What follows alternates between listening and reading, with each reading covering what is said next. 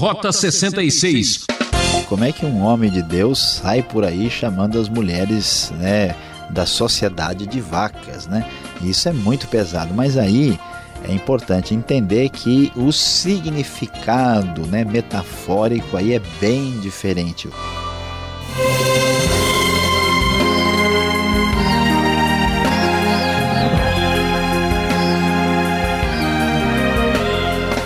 momento especial para você que gosta de pensar na vida e entender seus mistérios. Programa Rota 66, a trilha que mostra que a razão está na fé, está no ar. Já estamos explorando o livro profético de Amós. Hoje o professor Luiz Saião destaca os capítulos 3 até 6 de Amós para falar sobre o leão rugiu, a casa caiu. Ah, você vai estremecer com o discurso do profeta que adverte o povo de Deus contra a arrogância e o orgulho. É bom a gente fazer uma reflexão, às vezes, para não cairmos nos mesmos erros dos outros, não é mesmo? Quem está de pé, cuide-se para não cair, senão o bicho vai pegar. Rota 66, estudando o livro do profeta Amós. Hoje nós vamos falar sobre os capítulos de 3 até capítulo 6. E o tema do nosso estudo será O leão rugiu, a casa caiu. Sim, o corajoso profeta Amós traz a palavra de juízo contra o povo de Israel que havia se afastado do Senhor. E aqui nós vamos ver as mensagens de Amós, vamos ver Amós falando sobre a condenação, a justa condenação de Israel. Ele vai descrever a degradação daquela sociedade e também irá apresentar um lamento pelo povo que se distanciou tanto de Deus. E então ah, nós vamos ver o anúncio do famoso dia do Senhor que trará a destruição de Israel e isto é causado principalmente pelo orgulho do povo rebelde. Olhando o começo do capítulo 3, vamos ver a palavra trazida, a palavra trazida por Amós trazendo acusação contra Israel. Então Deus diz aquilo que eles devem ouvir. Escolhi apenas vocês de todas as famílias da terra, por isso eu os castigarei por todas as suas maldades, diz o verso 2. Os israelitas estavam imaginando que a escolha divina era apenas privilégio, mas não, ela também implicava em responsabilidade. Portanto, o castigo, o juízo chegará. E assim, usando uma figura literária bastante expressiva, conforme nos mostra o povo o texto da NVI, o livro de Amós nos diz a partir do verso 3: Duas pessoas andarão juntas se não estiverem de acordo. O leão ruge na floresta se não apanhou presa alguma, o leão novo ruge em sua toca se nada caçou? Cai o pássaro numa armadilha que não foi armada? Será que a armadilha se desarma se nada foi apanhado? Quando a trombeta toca na cidade, o povo não treme? Ocorre alguma desgraça na cidade sem que o Senhor a tenha mandado? Certamente o Senhor, o soberano, não faz coisa alguma sem revelar o seu plano aos seus servos, os profetas. O leão rugiu, quem não temerá? O Senhor, o soberano, falou, quem não profetizará? Pois é, Aí virá o grande juízo de Deus. O leão rugiu, a casa caiu. Deus está dizendo que ele está no controle da situação. Aqueles que oprimem os pobres, que praticam o mal, que são idólatras, acreditam que a coisa prosseguirá tranquila, que eles poderão fazer toda espécie de maldade e injustiça. Mas o texto da palavra divina nos diz com bastante clareza: olha, Deus não só está no controle, como ele revela o seu plano aos profetas, e Amós é o profeta de Deus que traz aí o dia do leão, o dia do julgamento que virá, pois assim como as coisas óbvias são muito claras para todo mundo, como duas pessoas que não andam juntas se não estiverem de acordo, da mesma maneira é absolutamente óbvio que o Deus justo trará seu juízo e dirá antecipadamente que esse juízo chegará. Isso fica mais claro quando lemos o texto um pouco adiante, que diz: Portanto, assim diz o Senhor, o soberano: um inimigo cercará o país, derrubará suas fortalezas e saqueará os seus palácios. É importante destacar que nos dias de Jeroboão II havia uma grande prosperidade, uma certa tranquilidade uh, econômica em Israel. E aqui, esse luxo da classe alta começa a ser criticado, questionado e a promessa do julgamento está definida e claramente estabelecida pelo profeta Amós. Assim diz o Senhor: assim como o pastor livra a ovelha, arrancando da boca do leão só dois ossos da perna ou um pedaço da orelha, assim serão arrancados os israelitas de Samaria com a ponta de uma cana e um pedaço de sofá. Ou seja, o juízo chegará sobre a capital de Israel, a cidade mais importante do reino do norte. No dia em que eu castigar Israel por causa dos seus pecados, destruirei os altares de Betel. As pontas do altar serão cortadas e cairão no chão. Derrubarei a casa de inverno junto com a casa de verão.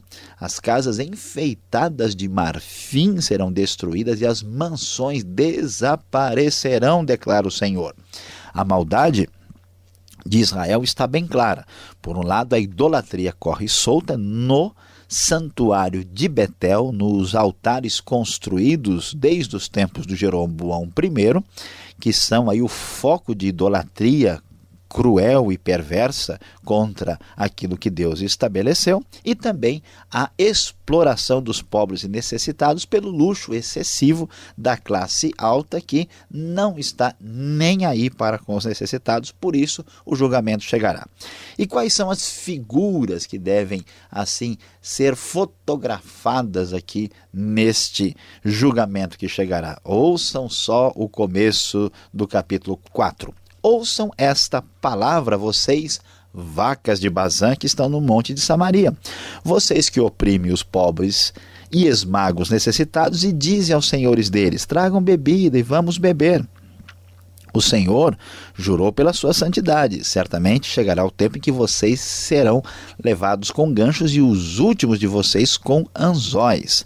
As vacas de Bazã provavelmente são as donas do pedaço, as senhoras ricas, as madames dos shoppings que andam aí com os vestidos mais caros e pedindo mais dinheiro para os seus maridos, enquanto que esmagam os pobres e necessitados. A grande verdade é que o luxo excessivo de hoje, inclusive, é construído em cima do sofrimento de gente pobre que trabalha quase de graça. É uma perversidade que o livro de Amós denuncia com muita clareza.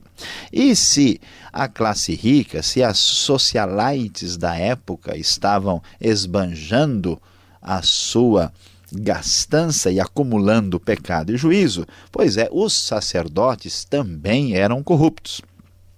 E numa ironia terrível, Amós diz: Vão a Betel e ponham-se a pecar, vão a Gilgal e pequem ainda mais, vai lá, vão, pega, vai lá. Ofereça os seus sacrifícios cada manhã, os seus dízimos no terceiro dia, queimem pão fermentado como oferta de gratidão e proclamem em toda parte suas ofertas voluntárias, anunciem nas israelitas, pois é isso que vocês gostam de fazer. Ou seja, vocês fazem vários cultos, vocês proclamam isso, vão sacerdotes, vão povo que estão aí a cultuar e façam tudo isso e saibam que o juízo vai chegar. Por isso Deus já diz, ó, eu já passei o trailer do filme para vocês. Querem ver como é que é o julgamento? O que, que eu fiz? Eu deixei vocês de estômagos vazios em cada cidade, verso 6. Fui eu que retive a chuva quando faltavam três meses para a colheita, verso 7. Muitas vezes castiguei os seus jardins e as suas vinhas, castiguei com pragas e ferrugem, verso 9. Enviei pragas contra vocês, como fiz com o Egito, verso 10. Destruí algumas das suas cidades, como destruí Sodoma e Gomorra, no verso 11. Por isso ainda o castigarei, ó Israel, e porque eu farei isso com você, prepare-se para encontrar-se com o seu Deus, ó Israel. Esta frase, encontrar-se com Deus, vem desde o tempo do Êxodo, era uma frase positiva. Aqui, Amós, com forte ironia, diz: Olha, o encontro com Deus está chegando. Você não quer ir no grande encontro com Deus? Quer encontrar-se com Deus? Venha. Mas sabe que encontro é esse? Encontro de julgamento, porque as suas maldades estão diante de Deus. Deus é um Deus de justiça que não tolera a maldade, o pecado e a incoerência. Por isso, no capítulo 5 vem o grande choro sobre Israel, o grande lamento. E o texto diz que a cidade que mandar mil para o exército ficará com cem, diz o verso 3, e a que mandar cem ficará com dez. 90% do povo será dizimado e destruído. Assim diz o Senhor à nação de Israel: Busquem-me terão vida, não busquem Betel, não vão a Gilgal, não façam peregrinação a Berseba, pois Gilgal certamente irá para o exílio e Betel será reduzido, reduzida a nada. Ou seja, fujam dessa religiosidade falsa, se voltem para Deus. Quem sabe ainda há alguma esperança para vocês. Vocês estão transformando o direito em amargura e atirando a justiça ao chão. Essa é a razão do juízo, diz o verso 7. Vocês, olha o que vocês fazem, é de chorar, oprimem o pobre, forçam a dar-lhes o trigo. Por isso, embora vocês tenham construído mansões de pedra, nela não morarão. Embora tenham plantado vinhas verdejantes, não beberão do seu vinho. Vocês estão no luxo, achando que vão desfrutar, mas isso não vai acontecer. Deus conhece as transgressões e como são grandes os seus pecados, diz o verso 12. Vocês não só oprimem o justo, recebem suborno e impedem que se faça justiça aos pobres nos tribunais. Por isso, o prudente se cala em tais situações, pois é tempo de desgraças. O quadro é terrível no meio de uma nação que conhecia Deus. Por isso haverá lamentação em todas as praças e gritos de angústias em todas as ruas. Haverá lamentos em todas as vinhas, pois passarei no meio de vocês, diz o Senhor. E assim, o texto prossegue e vai anunciar o dia do Senhor. Os israelitas ansiavam pelo dia do Senhor porque era o dia do julgamento de Deus contra os inimigos, principalmente os estrangeiros. Qual é a novidade? O dia do Senhor vem. Que bom, vem, né? Pois é, mas vem para atingir vocês também, porque vocês estão longe de Deus. Ai de vocês que anseiam pelo dia do Senhor. O que pensam vocês do dia do Senhor? Será dia de trevas, não de luz. Será como se um homem fugisse de um leão e encontrasse um urso. Como alguém que entrasse em sua casa encostando a mão na parede e fosse picado por uma serpente. O dia do Senhor será de trevas e não de luz, uma escuridão total sem um raio de claridade. E assim, Deus mostra o seu profundo desprezo pelas reuniões religiosas vazias. Eu desprezo as suas festas religiosas, não suporto as suas assembleias solenes. Mesmo que vocês me tragam holocausto e ofertas de cereal, isso não me agradará, mesmo que me tragam ofertas de comunhão não darei a menor atenção. Afastem de mim o som das suas canções e música das suas liras. Para de cantar corinho, chega de hino, não quero mais ouvir, é o que Deus diz. Em vez disso, corra a retidão como um rio e a justiça como um ribeiro perene. Tomem vergonha, ajam corretamente, parem com mero formalismo e mera canção vazia. E então Deus traz a sua crítica dizendo que há muito Israel já procede assim. E este trecho duro, direto e pesado vai terminar no capítulo 6, dizendo: Olha, Cuidado, vocês que vivem tranquilos em Sião, que estão seguros. Saibam que vocês aí que estão deitados em camas de marfim, se espreguiçam nos sofás, comem os melhores cordeiros, não saem das melhores churrascarias da época. Cuidado. Vocês que estão dedilhando as suas liras como Davi, aqueles que têm os melhores instrumentos musicais, vocês que bebem vinhos em grandes taças. Pois é, vocês serão os primeiros a ir para o exílio, cessarão os banquetes dos que vivem no ócio, dos que exploram os necessitados. E Deus ainda dirá: Eu detesto o orgulho de Jacó e odeio os seus palácios. O Senhor deu a ordem, ele despedaçará. A casa grande fará em pedacinhos a casa pequena. Palavra do Senhor dos Exércitos: Farei vir uma nação contra você, ó nação de Israel e ela oprimirá desde Lebo-Amate até o vale do Arabá. O juízo veio da parte de Deus. O castigo chegará. A coisa é séria, a coisa é complicada. O leão rugiu, a casa caiu.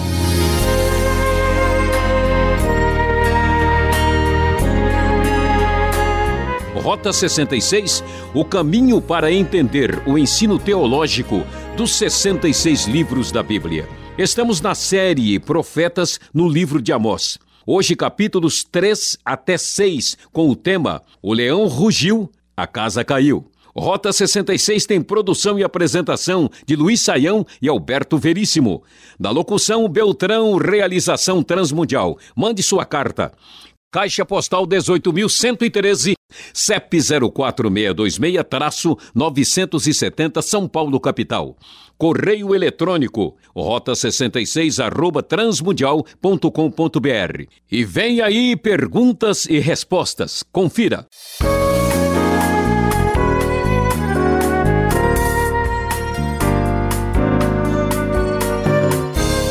Voltamos agora com as perguntas ao professor Luiz Saião na série Amós, Profeta do Antigo Testamento, capítulos 3 a 6. E logo no verso 3 do capítulo 3, encontramos um versículo muito conhecido e aplicado. E eu quero saber a opinião do professor Luiz Saião. Andarão dois juntos se não estiverem de acordo?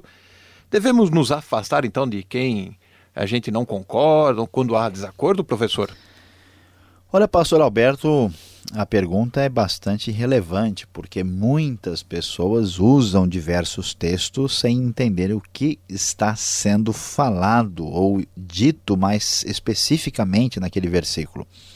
E aqui Amós está fazendo uma relação daquilo que são coisas comuns do dia a dia que todo mundo sabe que é expressão da verdade. Então, duas pessoas quando estão em desacordo, elas não andam juntas.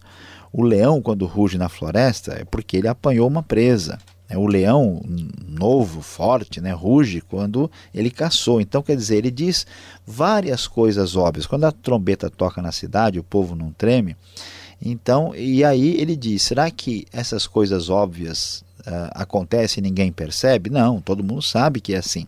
Da mesma maneira, o Senhor Deus não fará nada sem avisar os seus servos, os profetas. Então é importante destacar que esse texto não é nenhuma ordenança, nenhuma espécie de, de orientação ou de conselho de que duas pessoas que não se entendem se separem e comecem a discutir ou a ter um desacordo severo. Ele simplesmente está dizendo que quando uma pessoa discorda da outra, geralmente elas se afastam uma da outra e não andam juntas. Se eu penso que é melhor né, abrir uma empresa né, no Paraguai e outro acha que é melhor abrir a empresa no Chile, né, então não dá para os dois abrirem juntos no mesmo lugar. É só isso. Isso não é nenhuma desculpa para a gente que não se entende com alguém ou tem inimizade com uma pessoa justificar dizendo que isso tem apoio bíblico. Esse é o uso do texto é errado e é indevido. Já que estamos falando de versículos, de entender o sentido da frase, no capítulo 4, verso 6, tem uma outra passagem que chama atenção. Também vos dei limpeza de dentes em todas as vossas cidades. É um creme dental diferente esse. Outras versões até falam de estômagos vazios. E aí, o impasse foi criado, né? Pois é, pastor Alberto, excelente observação. O texto realmente é diferente. Na NVI, o texto diz quando a, a, Deus afirma que ele os deixou de estômago vazio. Né? O texto é bastante claro no verso 6: Fui eu mesmo que dei a vocês estômagos vazios em cada cidade, falta de alimentos em todo lugar. Literalmente, conforme nós vemos nas diversas versões de Almeida, nós vamos encontrar lá eu uh, os deixei de dentes limpos ou de limpeza de dentes. A questão aqui não tem nada a ver com a nenhum creme dental, com nenhum tipo de tratamento odontológico particular, não. A ideia não é essa. Quando ele diz que eu deixei de dentes limpos, quer dizer que vocês não comeram nada.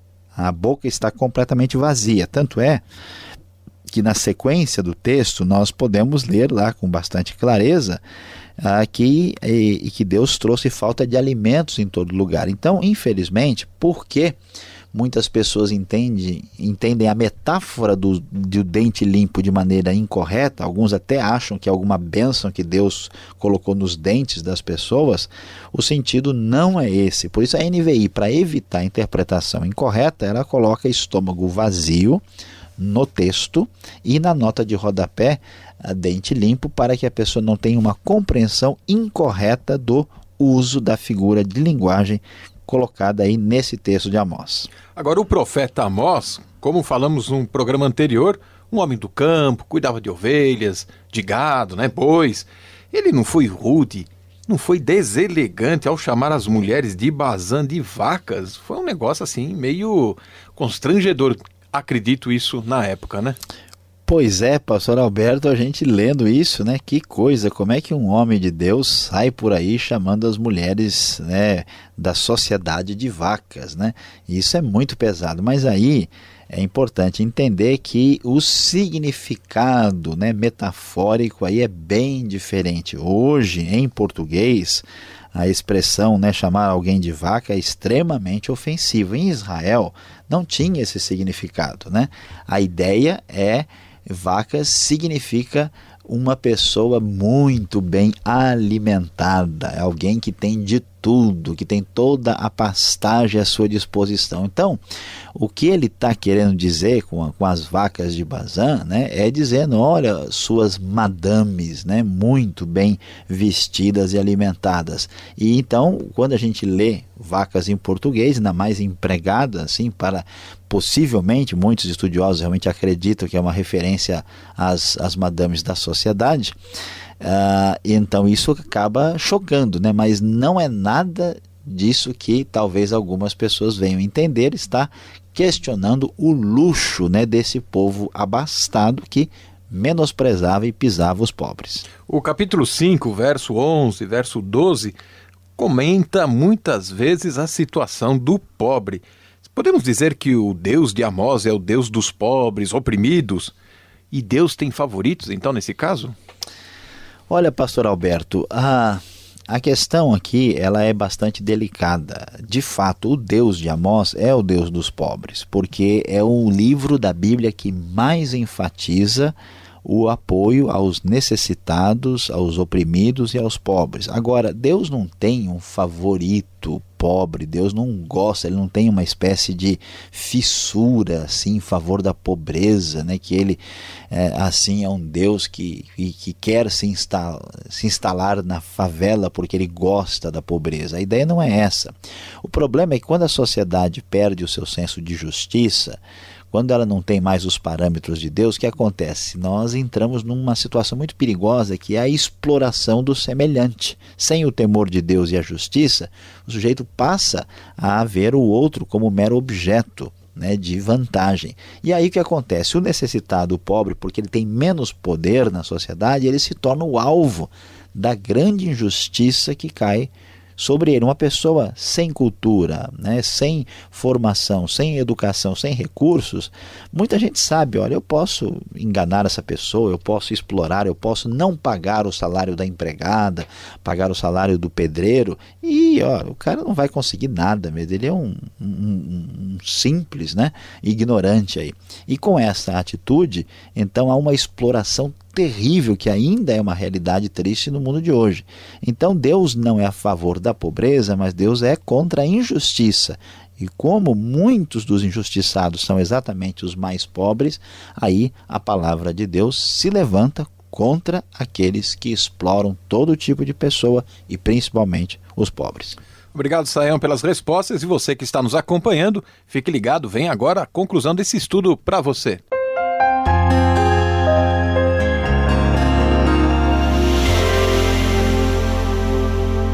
Hoje no Rota 66, nós estudamos Amós do capítulo 3 ao capítulo 6.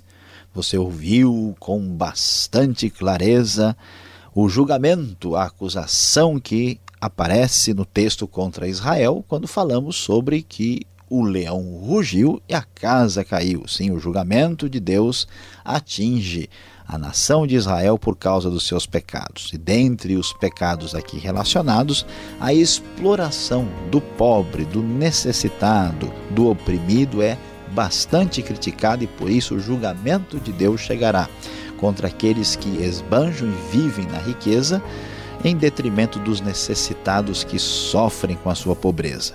Por isso, a grande verdade, a grande lição que temos no texto é a seguinte: cuidado, não se aproveite do necessitado, pois, pelo próprio Deus, você será cobrado.